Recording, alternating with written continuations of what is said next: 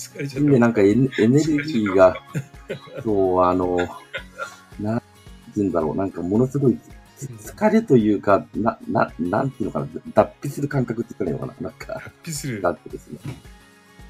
おうん、あの、いろんな、なんだろう、た、た、でまあ、それからとにかく、あの、頭に肉体がついていけてないというか、おーほほほほなんかあの、ここ最近のあの、なんだろう、SNS の投稿を拝見してて、はい。かなりね、あの、2週間ほど前に比べると、はい。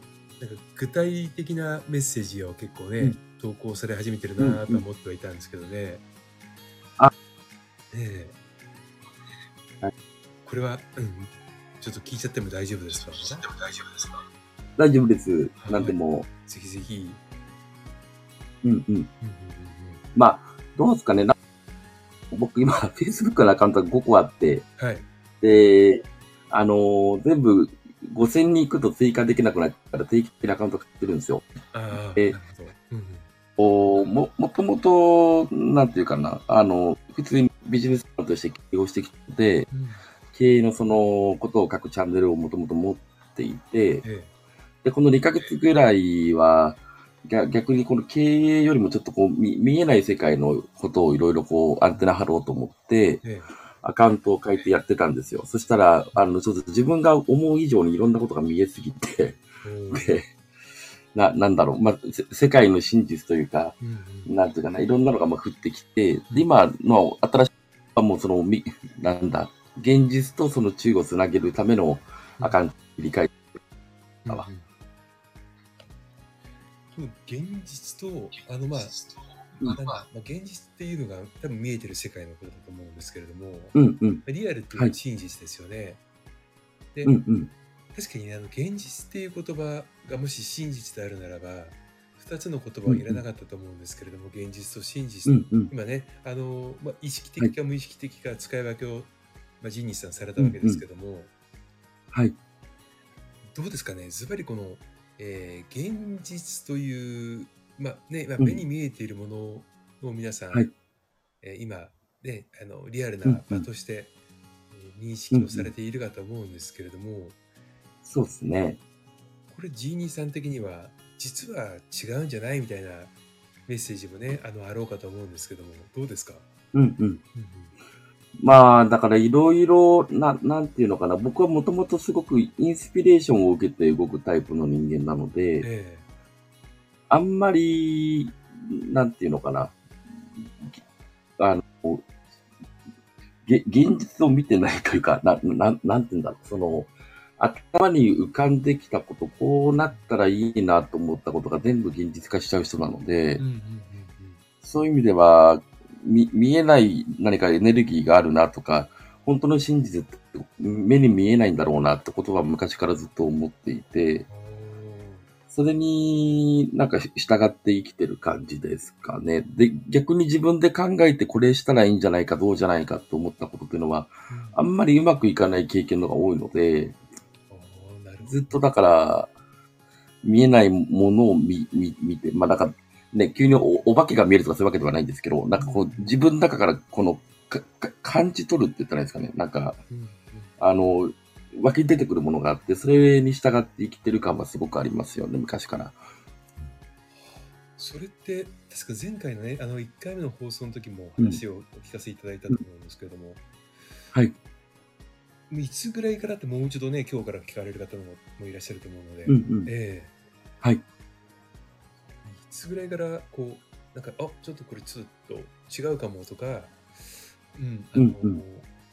他のことはねその多分子供の頃だと思うので他のことを見えてるものがちょっと違うかなとか、感じ方がちょっと違うかなっていうふうに思われました？そうね、まあなんかでも、見えないものがあるっていうのは実は、もう幼少期から実は見て、知っていて、うんで、それは、なんかたまたまちょっとうちの母母親が結構その、憑依しちゃう人だったんですよね。急に、うんあの、い家にいると急になんか、変な武士が出てきたりとか、いろんな動物が出てきて、うん。で、全く形相も全部変わって話し始めるみたいなこととかも幼少期からずっと見てたので、え結局見えないものはあるんだなということはその時は分かっ、あの、えあ当たり前のように理解していてうん、だけど、うん、自分の中では、まあ、ななんだろう、母親がそうなるなって時は見てて、で、こう、なんだろう、僕、まあ、小学校、中学校、高校はあんまり行けてないんですけど、で、高校生の時に自分の友達が目の前で射殺された経験があって、で、それからなんかいろんなことがパリパリパリって割れたんですよね、その、ななんて言うんだろう。自分に目覚めたというか、あのー俺、俺はこの、どうなんだろうってことを苦しんで、うんで、何かできるのであれば、まあ、その時は僕は人に貢献をしたいとか思いましたけど、こう、仕事でもお茶をしていく中で、まあ、どう考えても自分の人柄じゃないなと思うエネルギーが結構たくさん経験としてあるんですよ。うんそれが大きいのかもしれないですね。その陳さん、その学生の時に目の前で友達が射殺されたって話ですけど、うんそれは日本ですか、あ、日本です。日本で、当時あの、エアマックス95っていう靴が流行ってて、はいはいはい。で、僕、まあ、こ高校も結構あの、廊廊下を暴走族が走ってるような、結構いて、で、友達がまあ、あの、当時、ちょっとね、み右系の人のエアマックスをまあ、盗んじゃったんですよ。で、それで、はい。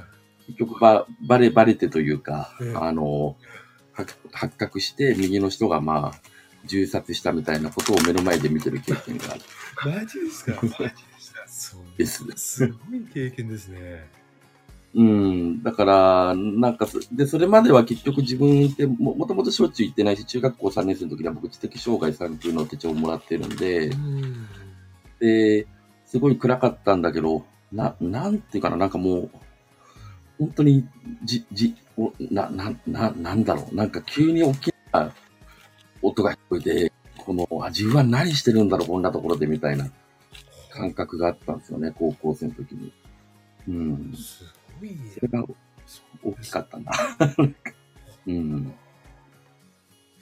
え、それってもあれですよね。なるほど。うーん。うんうん。あの、よくね、その、うんうん。まあ、事故とか、あとは、病気とかでね、身内の人とうんうん友達とかが亡くなる。で、はいその亡くなるということをうん経験したときに、まあ、うんうん。人はいつかは亡く死ぬっていうことは頭では理解しているけれども、うんうん。肌感として、まあね、そう分かってない部分なか,、まあ、なかなか分からないじゃないですか。で、それがまあうん身内の人が、そうですね。ね、まあ身内の人の死に直面した時にちょっとこう人生観変わるっていう人もね、あのいらっしゃるとは思うんですけれども、そのジンさんとしては、そのまあ、今にい今にね、こう至るまで、まあ、いろいろな出会いも別れも経験されてこられたかと思うんですけれども、うん。うん。一番、まあ、今振り返ってみてこの人との出会い、もしくはこの人との別れっていうのはあの、ん。まあ、いい意味でも悪い意味でもなんかこう今の自分を形作るのに大きなインインパクトがあったなっていうのは何かありますか？まあでもね、結構一つに絞れないぐらい多くてうん、うんうん。だけど、な、なぜか僕、まあ、あの、い一応、あの、男だし当時若かったから、まあ、いろんな人と付き合うじゃないですか、あの、はい。女女性と。うんうん。で、まあ、普通にお付き合いをしているんだけど、女性がやっぱり、な、なんていうのかな、この、に、二重人格って言ったらいいんですかね。なんか目目の前で強変するんですよ、みんな。え？その、お怒るとかではなくて、この急にキャラクターが変わったり、声が変わったりするみたいなことがもうなんか、やってきた彼女、だいたい 10, 10人ぐらい、ずっとそうだったんですよ。で、あのーいつも、なんていうのかな、だいたい僕の場合は、なぜか動物が出てくるんですよね、女性に。で、それで僕にいつもメッセージを咲いて、あで、亡くなっちゃうみたいな経験がちょっとかかなりか数えきれないぐらいあって、うん、なんか、そ、そこから気づいたことが多いですかね。だから、な、な、なぜかいつも女性なんですよ、それが。うん。で、と当時、まあなんか僕結構占いとかつけてたので、ええ占いに行って、で、その占い師から言言われるのはなんかうん、あなたにはその、じなんだろう、僕のことを守る女性がついてるみたいなこと言われて、はい。あ、そうなんだ、みたいになって、な、なってきたけど、なんかそんな経験が多いですね。いいつももうな、数えきれないことある。それはすごいですね。うん。あの、ちょっとぽい言い方になってしまうかもしれないんですけれども、やっぱりそのはい。守護霊的なものがついてるってことですか？守護神的なことか。なんでしょうね。まあでも、うん、守護霊なんだろうし、な、なんていうのかな、その、うんけ、結構、な、な、なんだろう、なんか、う私を助けてほしいみたいなものもすごく多かったし、な、なんていうのかな、なんか、ここれって別にその時に限らず、今でも大体そうなんですけど、僕のところに来て人が話すとなんか本性が出るんですよね、いつも。なる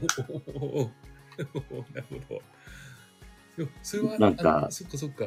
まあジーニーさんがそれを、あの話しやすい、まあ、雰囲気を、うんねうん。醸し出していらっしゃるっていうことでもありますもんね。まあ、そうかもですかもしれないですね。うん。うんうんうん。でもそう。だからう、んうん。で、なんか僕、ひ人に会った時に、その、その人の要は、か過去にどんな人生歩んできて、未来この人はどこで何をしていくとか、あの、どんな親、親に育ってるとか、た、例えば片親だとか、その施設に入ってたとか、そういうのがもうなんか一瞬で見抜けちゃうんですよ。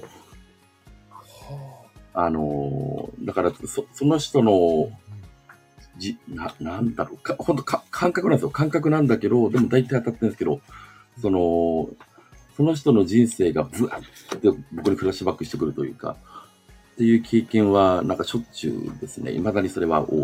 あ、そうですか。うん。そっか、でも、今その経営者として、おね、その、当然、まあ実業界にいらっしゃる、うんまあ、顔も持ってらっしゃるじゃないですか。で、はいそうすると、やはり、まあ、ね、えーいまあ、いろいろとこう、利用してやろうとか、騙してやろうやろうとか、もしくは本当に善意でね、こう近づいてくる方いらいろんな方いらっしゃると思うんですけれども、うんうん。あのどんだけ、まあ、取り繕っても、うんジミーさんはそれを見た瞬間に、その根っこが見えちゃうって感じですか？そうね、根っこは大体見えますね。見えるし、うんうんうんな、なんだろう。これは本当だな、嘘だなっていうのもなんか感覚としては見抜いちゃうし、うん。あの、な、なんですかね。本当感覚なんですよ。感覚なんだけど、だけど、こういうことだろうなっていうのがなんか、昔から見える。なんか、なるほど。これはでもね、私なんかからするとすごくもう羨ましいというか欲しい能力ですよね。うんうんうんうんあのどんな人でもそのやっぱり他人と、まあ、はい初めての人と会う時って、うん。うん多少なりともそのフィルターかかってねそのサングラスメールメガネで見ることが、まあ、はい特にその騙された経験があるとかあの辛い経験がある人っていうのは、まあうんね、一概には言えませんけどもあの、ま、うん100%信じて人を見るってことはなかなかないじゃないですか。うんで。はい。でとは言ってもやっぱり、まあ、よく言うあのダメ男を引いてしまう女の人はいつもやっぱりダメ男を引いてしまったり、あのうんうん。はい。ね、あ女運が悪いと言われてる男の人はやっぱり女運が悪かったりっていうこう何を経験されてもやっぱり同じようなことをねしてしまうっていうことも一方ではあって、うん。うん。これは例えばそのジニーさんのような感覚を持ち合わせていない人のほとんどだと思うんですけれども、うん、確かに確かに。ね、どういうことに気をつけていけば、あの少しでも少しは違う道をねあの選んでいちょっとこう人生変えていけたりするのかなとなんかもしアドバイスとかあったらぜひ、うんうん。うん、お聞かせいただきたいんですけど、だけど、なんかそのよ、よく表で言われる言葉で言えば結局潜在意識なんですよ、結局は。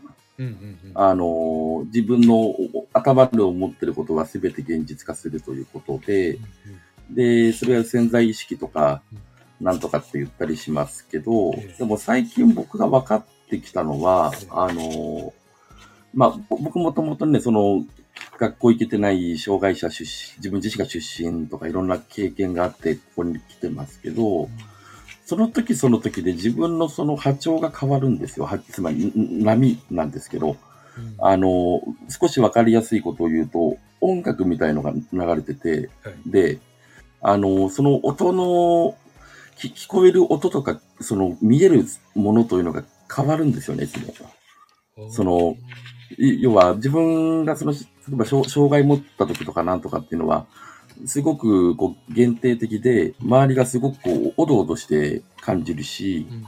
あの、なんか、じ自分の中で勝手には自分はダメなんだとか、人に騙されるに決まってるんだ俺はみたいなことをうん自分の中で会話してたりすることがああるんですよ。で、で、それって多分他の人もがあるんだと思っててう、んで、そうすると、その、じ自分なんか自信がないって言ってると、自分なんか自信がない人が集まってくるので、なで、あの、絶対騙されないぞと思ってると、絶対騙してくる人に会うんですよ。で、あの、うん逆に自分のその中でこの自分のか会話を切り替えるんですよね。うん。いいろんな経験をして。で。で、この会話の切り替え方っていうのは何かあらあらゆることにチャレンジをしていく過程なんだと思ってて、はい。僕は例えばその営業、サラリーマンとかずっと営業をやってたので、うん。営業の結局その結果を作ることによって、あ、自分でもできるかもしれない、コミュニケーションが取れるかもしれないなとか、うん。今組織を作っていく中では、もちろんその、右も左も分かんない、そもそも法律も会計も何も分からなかったんですけど、でも毎日その事業と話して、まあ、事業の2002る団体なんで話したりとか、実際に自分がその組織を作るということにチャレンジしていく中で、うん。だんだんなんかうまくいかなかったのが、あれ？なんかうまくいってきたっていうふうに、自分のその自信がついてくるじゃないですかね。うんうんで、自信がついてくると自分との会話が変わるんですよ。その、ま、前は、いや、自分なんか何もできない、どうしよう、騙されたらどうしようと思ってたのが、もうなんかい、例えば今だったら別に自分語集団なので、あの、騙せるもんなら騙してくれと思ってるし、なんか、いくらでも、こっちは喧嘩買うけどみたいな感覚があるんですよ。で、そうすると、そういう人は引き寄せられなくなってくるというか、あの、近寄ってこないそもそもって話だったりとか、あとは自分の中でやっぱりその、この組織を作ってきた自負がまあある程度あるので、ええそうすると、す少しこうナルシストかもしれないけど、あ自分のやってきたことを他の人にはできないだろうな、なかなかと思ってます。で、そうすると、その、いいろんな業界のレレジェンドみたいのが来るんですよ、僕の周りに。で、それ、それってでもその、お互いに引き寄せてるというか、その、僕の中でこう、俺は、しかこれはできないなと思ってるから、そうするとそう思った業界のトップたちが集まってきてて、で、なおかつ会話の仕方が多分面白くて、その、会話をね、してるようでしてないんですよね。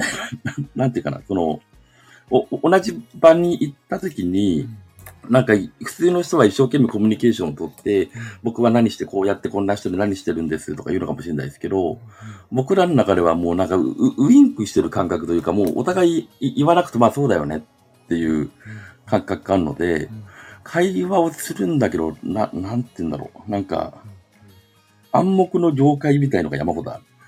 なるほど。うん。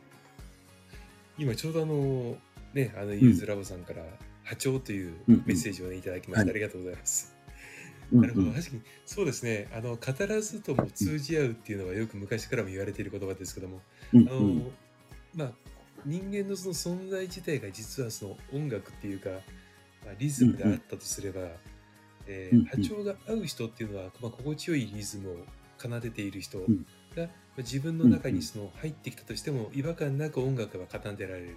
ところが、うんあ。の自分と波長が合わない人っていうのは急にノイズになってしまうっていう部分では、うん。あのうん。なんかあれですねあのうん波長を感じられない人っていうのもうん。うん。すごく、うんうん、あの今のジニーさんの言葉は、うん。うんあの理解にすごく理解していただけるんじゃないかなと僕は今思ってね、うん。あのいました。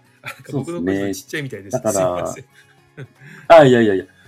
だからさっきの、あの、人を見見破れますなんとかっていうところも、なんで見破れるかっていうと、うん。け結局その人の経験を自分自身がしてきてることが多いんです、すごく。ああ、なるほど。そうすると、その人の持ってるその周波数というのが、うん。要は、じ自分、要は、じ自分の経験してきた周波数なのでう、んそうすると、あ、この人はこう言ってるけど、でも、この周波数にいるということは、うんおそらく違うだろうなとか、あ、この人の周波数はちょっと乱れてるぞみたいな、その感覚があるんですよね、僕。ああ、なるほど。うん。で、だから、な、なんだろう。言葉を変えれば、その人の奏でてる音音楽、音が聞こえてるというか、はい。うんっていうのがなんか一番大きいかもしれない。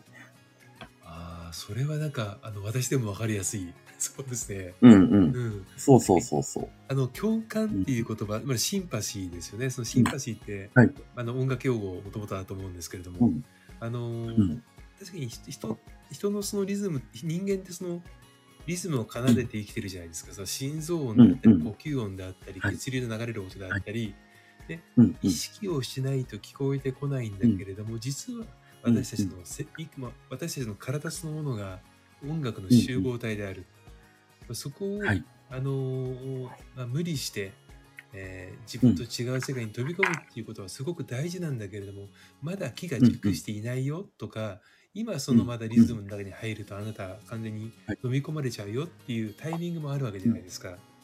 そうですね。ねうんなるほど。これは面白い話ですね。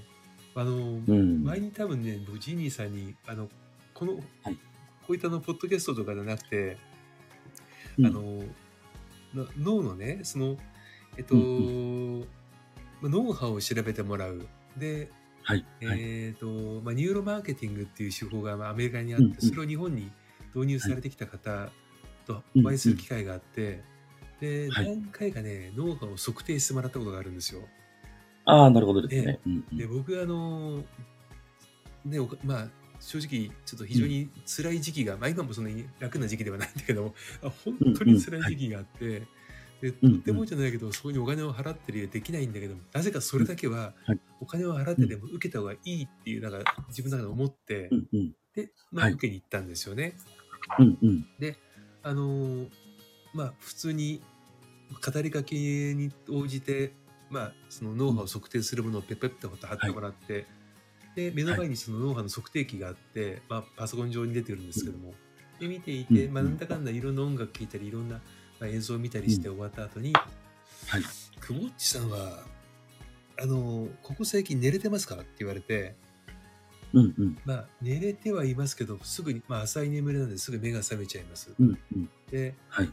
ここ最近すごく人に裏切られたりしましたか？って言われて、はい。あうんうん。まあ確かに、まあ、裏切られてる進行形ですねみたいな話をうん。してて、はい。でその人のことを憎,、まあ、憎憎みたいと思っているけど、まあ、憎みきれていないうん現在進行形は、えっ、と、うんうん。まあ、どのぐらいの期間続いてます？みたいな話をこうされてたんですよね。うんうん。でなんかこう、よく言われるその心理テクニックの誘導尋問になにじゃないかなと、ちょっとやっぱ疑ってる部分があるので、うん。うん。そういったものを意識しながら聞いていて答えてた時に、あの完全に脳がはい。酔っ払ってるって言われたんですよ、まあ、酔っ払ってるのと同じ状況、はい。あのこういった部分にはすごくあの明瞭な判断ができるけれども、うん。うん。でもこういった判断ができない状況になってますよっていうのを言われて、で、うん。このを整えないと、今後もその、まあ、ミステイク、まあ、判断ミスを犯し続けてしまうし、自分も辛いしっていうのがあって、うん脳波を整え整える方法っていうのをちょっとね、あの呼吸法とかも含めて教えていただいて、で、はい何回かその後通ったんですけども、うんうん。その時ね、あの脳波のリズムで、まあ、音に当てはめてもらったら完全に、まあ、はいなんでしょう、不協和音になってるんですね、その一部分だけ。うんうん。はい。うんううんそうか、人間って目に見えないけども、脳も、これ楽譜なんだなってちょっと思ってですね、ああ、素晴らしいですね。ううんうん。ん、なんかね、もう、そこからですね、ちょっと見方が変わってきたっていうか、あの、僕はそのジニーさんのようなものは持ってないんだけども、うんでも、いやいやいや。うんあのうん。頭では理解できる。ようにうん。ちょっとなったような気がしてるんですよここ数年間でごめんなさいね、うんこんなあやふやな話であ、いやいや、おすごい面白いと思いますよ。うんうん。だからちょうどねあの、まあ、ゆずさんも今ピアノをねあのうん。久しぶりに始めましたっていうのはあるんだけど、うん。僕はここここ数年ちょっとこの自分の中でリズムを取り戻しつつあるのは、うん。ピアノをねまた僕もあの僕は下手っぴなんだけど、うん。始めてうんて、でうん、そうなんです。というよりも自分の中のこのこういった音楽を弾きたいこういった旋律を弾きたいっていうのをやっていて、やっぱりどうしても最後カノン旋律になるんです。あのゆずさん聞いていらっしゃったら分かると思うけど、うん。うんうん。やっぱ心地よい音楽っていうのにどうしても何を弾いてもそこにたどり着いてしまう。うん。これは、ね、多分僕ジーニーさんとこうね、お話しさせていただくのも僕にとってはすごく心地よくて、うん。ではい。僕は多分今、うん一番欲してるんだと思うんですよ。そのジーニーさんの持っていらっしゃるそのはい。体内リズムとかそういったものうんにね、うんうんうんうんだから多分あのこれを聞いてらっしゃる方も、まあ、普通に対人関係で苦しんでらっしゃる方も、ビジネスや学業で苦しんでらっしゃる方も、あのまずやっぱり大事なものって自分自身に目を向けなきゃいけないんじゃないかなと思ってはいます。あの自分いや、が本当そうだと思うですねそうで。すよね。うん。うんうんうん。うん、そうだと思います。ありがとうございます。で、全部で自分の中に答えがあって、自分の中で奏でる音が結局、うんうん現れるだけなので、そうですうね。ん、そう。で、な、な、何やってもやっぱ波があるじゃないですか。要は、うんな、なんだろう。もちろん辛い経験のがあれば楽しい経験もあったりするし、日々良くてても、例えば今話してるこの時間と5分後、10分後はちょっと感情値がいろいろするじゃないですか。常に波があるんですよ、みんな。で、これ別にビジネスで言えば、例えばか株価とかもそうだし、うん波なんですよ、何もかもが。で、この波が、あの、要は波って、へ二次元で見ると上と下に行くじゃないですか。で、そうですね。このう上と下の要はじ磁石に引っ張られるわけですよ。で、ここの、あのー波がお、ぼ僕の場合はたまたま大きかったので、要は、あのー障害者って底辺も見れば逆に、その波が大きかった分、逆にその、例えば今、アメリカに家があるとか、いろんなことがあるんですけど、だけど、このな波、波のをどう乗るかだけだと思うんですよね。で、僕はそれをなんかこう感覚で慣れてきて、で、今、サーフィンやったことないけど、サーファーみたいな感覚で、こうな波にこう乗りながら、また波来たみたいな感じで、こなせるようになってったっていう、うん、感じなんですよ。そう、だから、な、な、やっぱ経営してるとね、いろんなことがやっぱりしんどいこと山ほどあるんだけど、でも、あの、あ、落ちたっていうことは逆に、落ち落ちた分だけプラスになるから、そうするとなんか、しんどかったんだけど、あ、また次に行けるっていう感覚が山ほどある。ううん。確かうに、ん。今そのジーニーさんがおっしゃったサーフィンっていうのはすごく面白いなと思って聞いてましたけど、うん。あのうん。うん。うん。人間でもともと力抜くと浮くじゃないですか。うん。うん。はい。だからそのね水死、まあ、言葉はちょっと変かもしれない水死体なんかは、うん。うん。あの絶対浮いてくるっていうのは人間に浮くようにできてる。うん。でそこはいを抗って力を入れるうと硬くなって重くなって沈んでいく。だから、うん。うん。まあ、どんな、まあ、ちょっと今バイオリズムっていう言葉を使わせていただくと、うんバイオリズムで仮にこう下がっている時にはいてその下がっている時に無理やり上がろうとすると、ものすごくはい労力もかかるし、あの使うし、でまあその多分タイミングじゃなかったりする時もあると思うので、うん。うん。うん。あのただただ苦しいだけだと思うんですけれどもはい。ある意味身を委ねる、ね、今ジニーさんおっしゃった、うん下がっているんであれば次は絶対上がるっていうことを考うん。えるうん。で、まあ、身を委ねるうんっていう考え方にスイッチを切り替えると、うん。ね、その乗り方も今の自分今の逆境も含めて全て楽しめる、楽しむことができるうん。うん。これは大きいですよねそのあの、まあ、なんだろうマインドセットっていうのはね。うん。うん。そう。で、こういうことを、まあ、なんかわ分かってればちょっと安心するじゃないですか。な、なんで俺はこんな不幸なんだ、どうなんだろう、じゃなくて、はいあ、な、なんだろう、その、あ、次に行けるんだっていう、その、な、なんか気、気休めというか、要は、楽になれるじゃないですか。そ、そんなことを話せてきたらいいなと、僕は、あの、思っているし、はい。で、もう、もっとね、ちょっとい一瞬だけ、ちょっとスピリチュアルなとこを言うと、うんうん。あのー僕、な、なんだろう。よく、あアメリカとかでそのミステリーサークルが現れたりとか、はい。あと、日本だとそのか家紋の模様があったりとかいろいろするじゃないですか。はい。はいで、あれって音の周波でできてるんですよね。だから、UFO も何もかも、あの、な、なんだろう、ええっと、実際でいあります、UFO 宇宙人。あ、あるんだけど、結局それな、何で物質ができてますかっていうと、結局、周波数なんですよね。なので、あの、最近ある番組を見てて、その、昔がいたんじゃないかみたいな話、説があって、進撃の巨人じゃないけど、だけど、周周波数を切り替えれば結局巨人というのは実際作られるし、う宇宙宇宙のその、なんてなんか UFO が見えるとかなんとかっていうことは、あれも結局全部周波数でできてるんで、うん。うんそうすると現実的に可能なんだよねって思ってます、僕は。うん。で、い今は、あのな、自分の中でちょっとハマってしようとしてるのは、うん。結局目に見える領域にはもうこ答えがあまりないなっていうことに気づいちゃったので、うんそうすると、ちょっとスピリチュアルで申し訳ないんだけど、あの、む向こう側の世界との会話というのを増やしていこうという、今思ってることですね。それはでも、うんあ。のスピリチュアルが苦手な方でもねこう僕自身思うって、あの実は、あのまあ、私の仕事的に、まあ、人材教育させていただくわけですけれども、うんうん。あの今、はいあのまあ、バイアス発想という、バイアス発信っていうのをやらせてもらってるんですけども、うんでやっぱり自然界に起きてることって人間界でも全く同じ。95%は見えないわけでしょ。5%しか見えてないんですよね。でうんうん。その5%見えてる5%にみんなこう四苦八苦してるわけですよね。でもうんそうの見えてない95%の方にはるかに真理があってでそっちに根本的な原因があったり、スイッチが隠されていたりするので、その5%に苦しむのではなく、その95%を見る努力うんうん。をやっぱりすべきだっていうのが私のここ最近のあのテーマでもあって、そうですね。うんうん。そう考えるとやっぱり確かにそのジーニーさんがおっしゃるねあの、んことっていうのはもうすごく、まあ、私の中でもしっくりと腹落ちするし、うんうん。えーもう本当に真理だと思うんですよ。うん他のうんこの人間のねそのなんだろう、うん科学が進歩すればはいするほど分からない領域っていうのがどんどん実は増えてきていてでうん。あのー結果的にその、まあ、いわゆるデータが集まれば集まるだけうんやっぱり自然界の法則って人間界の法則と全く一緒だよねっていうのにたどり着くんだろうなと僕は思ってるんですね。うんうん。そうだから。自然に学ぶことっていうのはすごく大きくて自然に学ぶっていうのはもう、まあ、何でしょうせ自然摂理に学ぶことになると思うんですけれども、うんうん。まあ、人工的に作り出せないものうん別にある意味でね、まあ作るまあ、作れるものとはい。も言えるんですけども、あのはい。本来あるべきもの流れているものに注目をすると実は溶けてきたりするんでよねっていうね、うん感じがねしてるんですよね。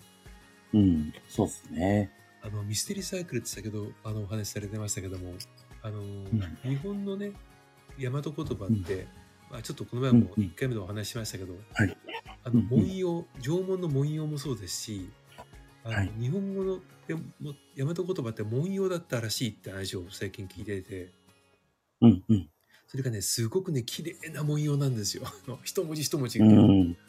なるほどですね。うんうんこれはね例えばその、えーまあ、メソポタミア文明の頃の象形文字とは全く違って。うんなんでこんなに素敵なね、この、まあ、円形に表されてるんですけども、あの、うんまあ、神社の文様とかもそうですけども、はいこういった、まあ、円って完全形じゃないですか、ある意味では、形うの。んうん。はい。そういったものを、あの、太太古っていうかな、そのかこの日本人は知っていたのに、今の日本人は見なくなっちゃったんだろうなって、最近すごく思ったりします。そうですね。まあ結局、なん、なんていうのかな、その、今の話もそうだし、まあ実際僕、ね、クリーンエネルギーとかでもっていうのも実際にあるし、はい。いろんなことが、よ要は、そもそも、あの、この間研究、昔の研究見てて、うん。車にガソリン必要ないんですよ。水で動くんですよ。うんうんうんでも、それを研究した人が2人ぐらいいて、2人とも射殺されちゃってるんだけど、うん。はい。あのー現実的にできるんですよね。で、あのーすすべて、すべてと言えるかわかんないけど、結局その権力がある人が要は、おお金のために世界をこう、なんていうのかな、コントロールしてるというか、コントロールしてるっていうのも、な何してるかっていうと、メメディアを使って嘘の情報を本当だと思い込ませるというところなんですよね。うん。で、本当のことは見えないように、いかにすることを考えてる人たちが、まあ、で、日本人なんかは今長寿だけど、結局みんな薬飲んで、で、死んでいくわけじゃないですか。そうですね。で、結局、日本人をいいかにこう、薬を飲ませて、金を払わせて、長生きさせるかって商売なんですよね、これも。うんうんああらゆることが。うん。で、かん考える頭がある人、要は、見えないものを見る人ってやっぱり僕以外にもいて、うんで、だ僕の中では大体の場合、それは実は、あの、障害者と言われてる人が見てると思ってるんですよ。障害者が見てるということを肯定してしまったらお金が稼げなくなるんで、うんそうすると障害者はダメだ、障害者は関わっちゃいけないものなんだっていう先入観を走らせることによって考えさせるのをやめるっていう構図に全部がなってる。何もかも全て。と思います、僕は。うんなる。ほうん。だから、ですかね。で、まあ、結局、まあ僕もちょっと酒を飲む人なんであれなんですけど、あの、お酒であったりとか、そのセックスとか、そういったところに人を流して考えさせないようにいかにしていくかというところが結局、今起きてることなんだろうなと思いますね、なんか。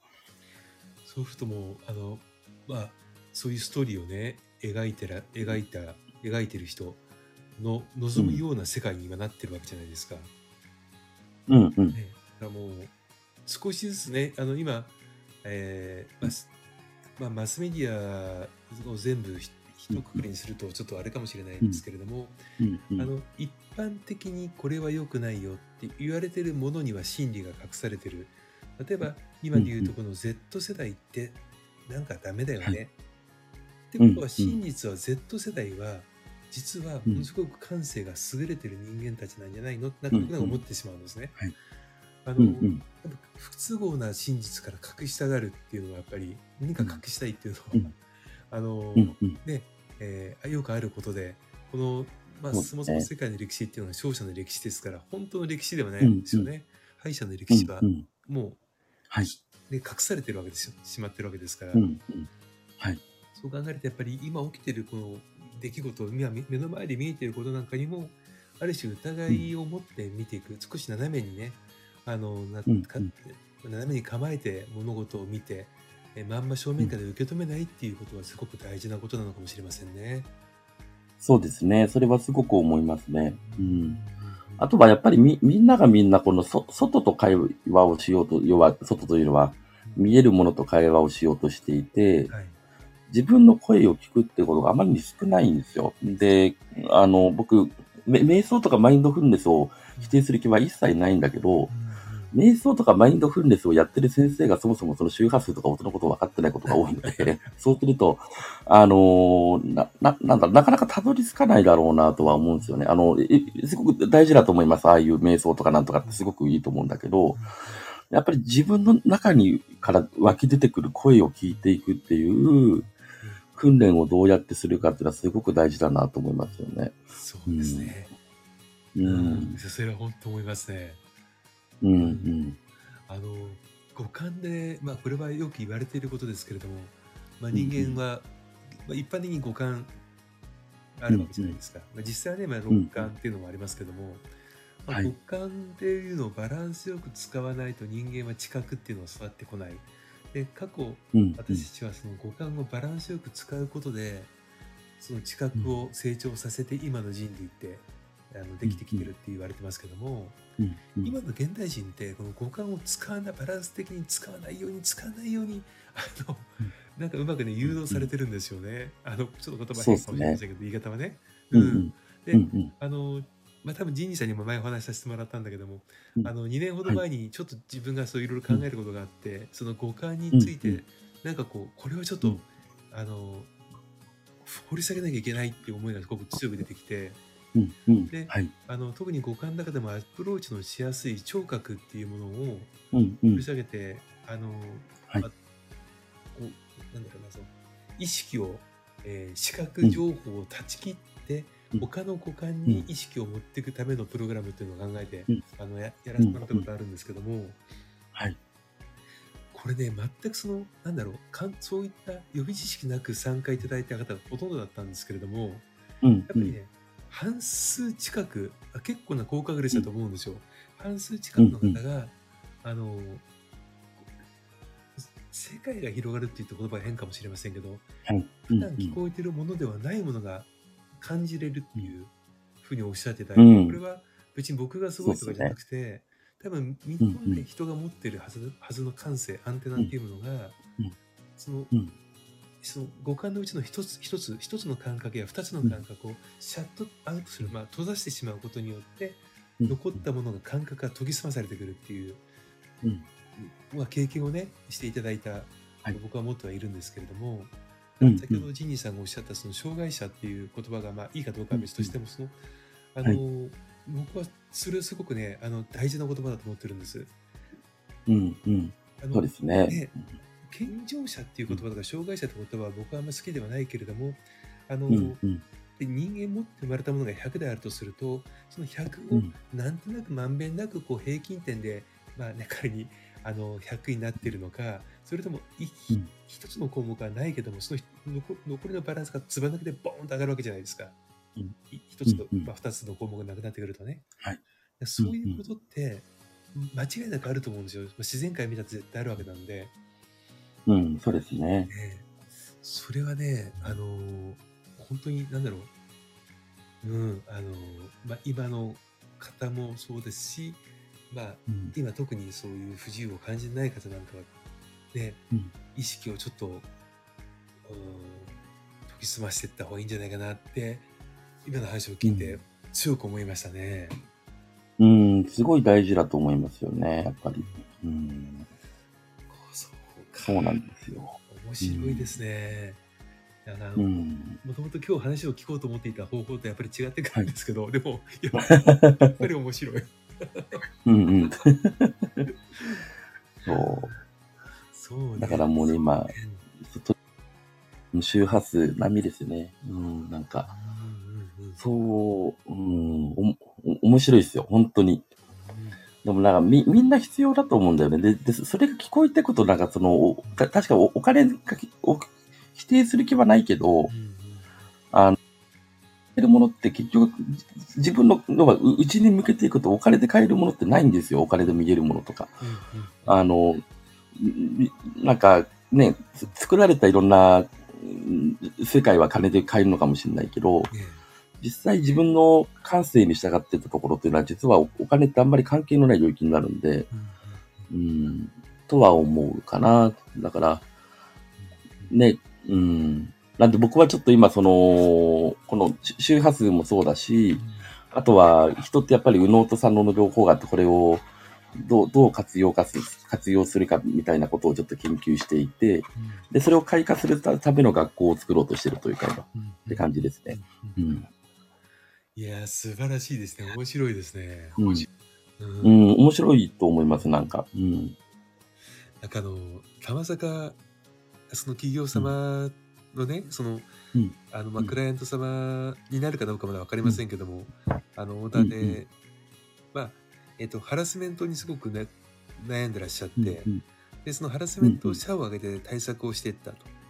で、うんうん。まあ、社内研修も外部の講師を入れたりしてやっていったんだけどうんも、いろいろやった結果、これはコミュニケーションが大事だよねっていうふうにたどり着きました。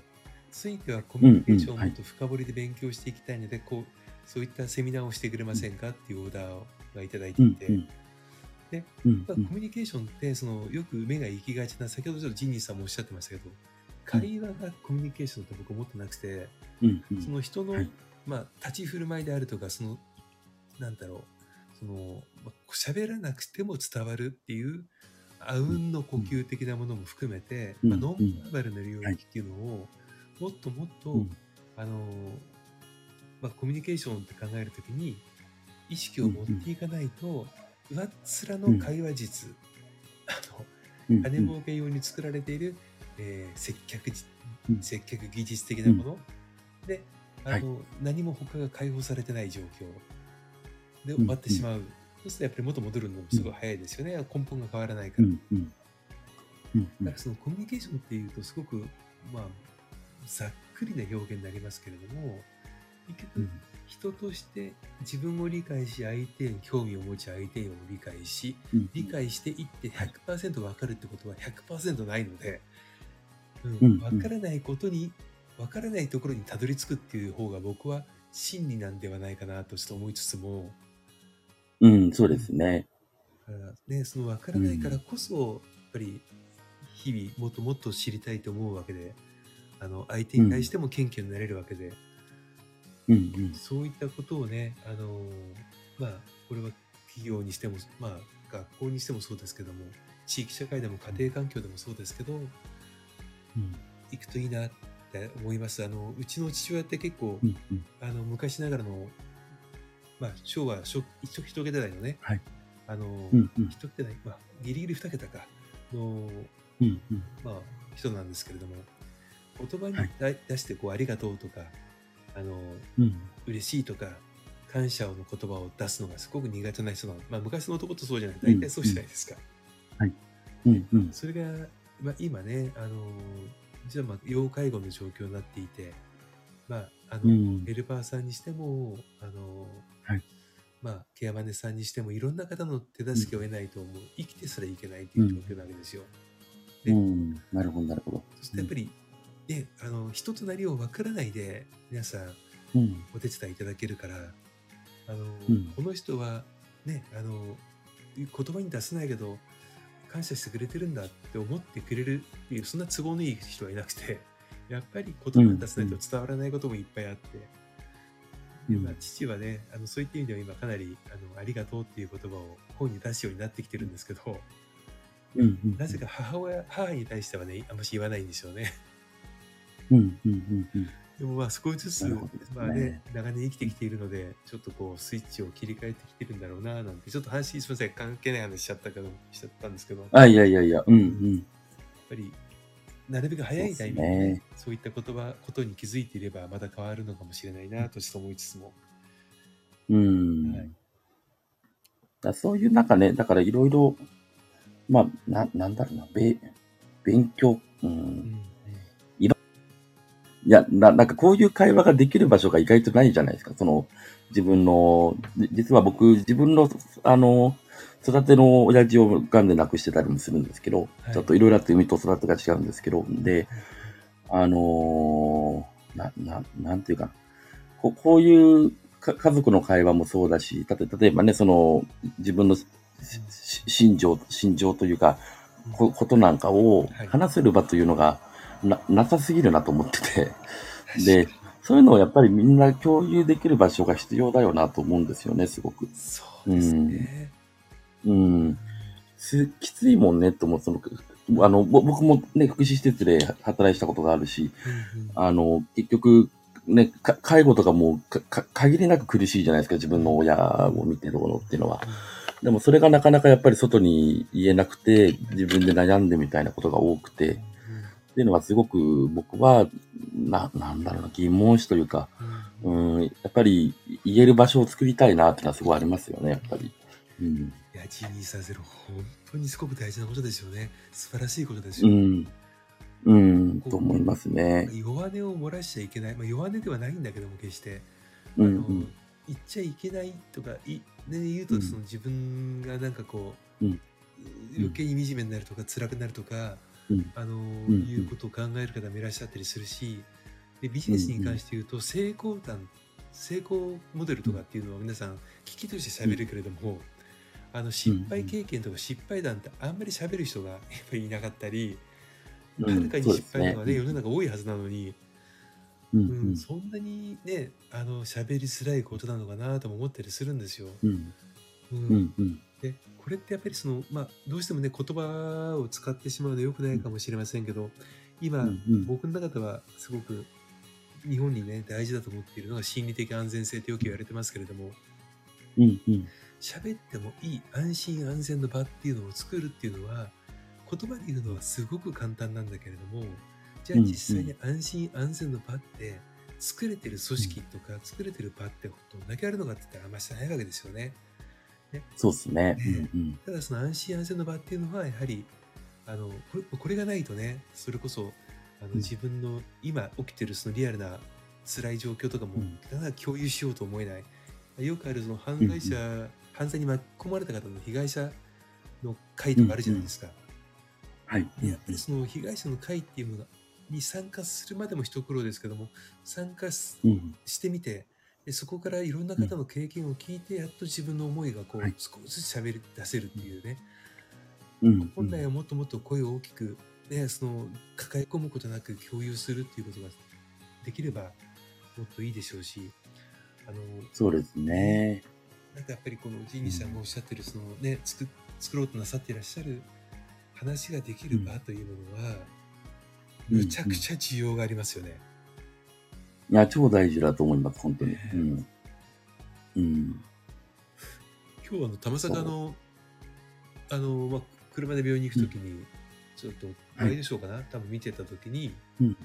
えっと、60歳以上の一人暮らしの老人がどんどん増えていっている。で、その一人暮らしの老人を、をまあ、まあ、なんだろう、惨めだとか寂しいとか孤独だとかっていう、孤独と孤立は違うから、その孤独を感じている人に対して手を差し伸べるっていうことを民間が始めてらっしゃるんですよね。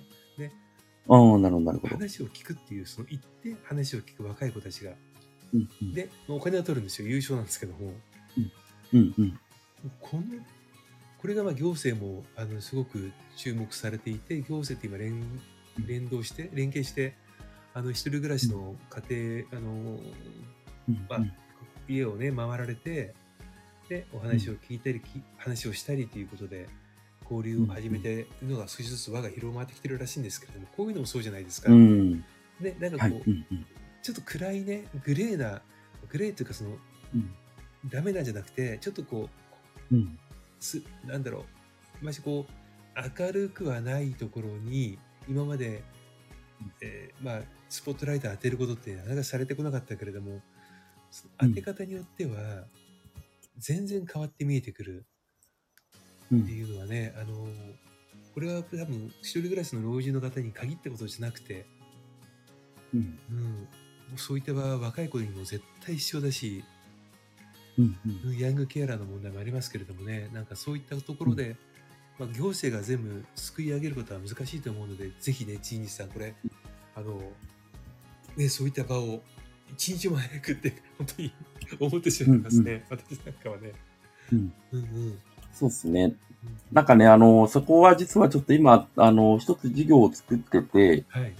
えーっと、きあの、産学官民と言って、要は産、あの、お金を稼ぐ産業界と、はいあと、その、行行政は行政でいろいろと課題を持ってるんですよ。はい。あの、いいろいろこの地地域の住民をどうしようとか、今の引きこもり対策とかもそうだし、はい。で、えーっと、そ、そこの実際にな何が起きるかってエビデンスを持ってるのは学校なんですよね。で、すすべてのそのプレイヤーが、なんか産業界は一生懸命こう、金、金儲け、金儲けだけ言うし、行政は行政で、なんか税金、税金融資ってなった時に、その、みんな新規事業を考えてるんだけど、結果的にそれがうまく回ってないんですよ、みんな。あで、あのーそうした時にその、し、そういった、な、なんていうのかな、その、要は、作ってるのは三角官民の要はビッチイベントをやるんですけど、ーはい。要は、行政としてどういう課題があってとか、その民間としてどういう課題があってっていうのを、それぞれこう意見交換したらいいでしょって話をしていて、はい。で、意外とこういう場所がないんですよ、世の中に。なんで、なんか、そんな仕組みをね今ちょうど作ってるとこですね。そうですか。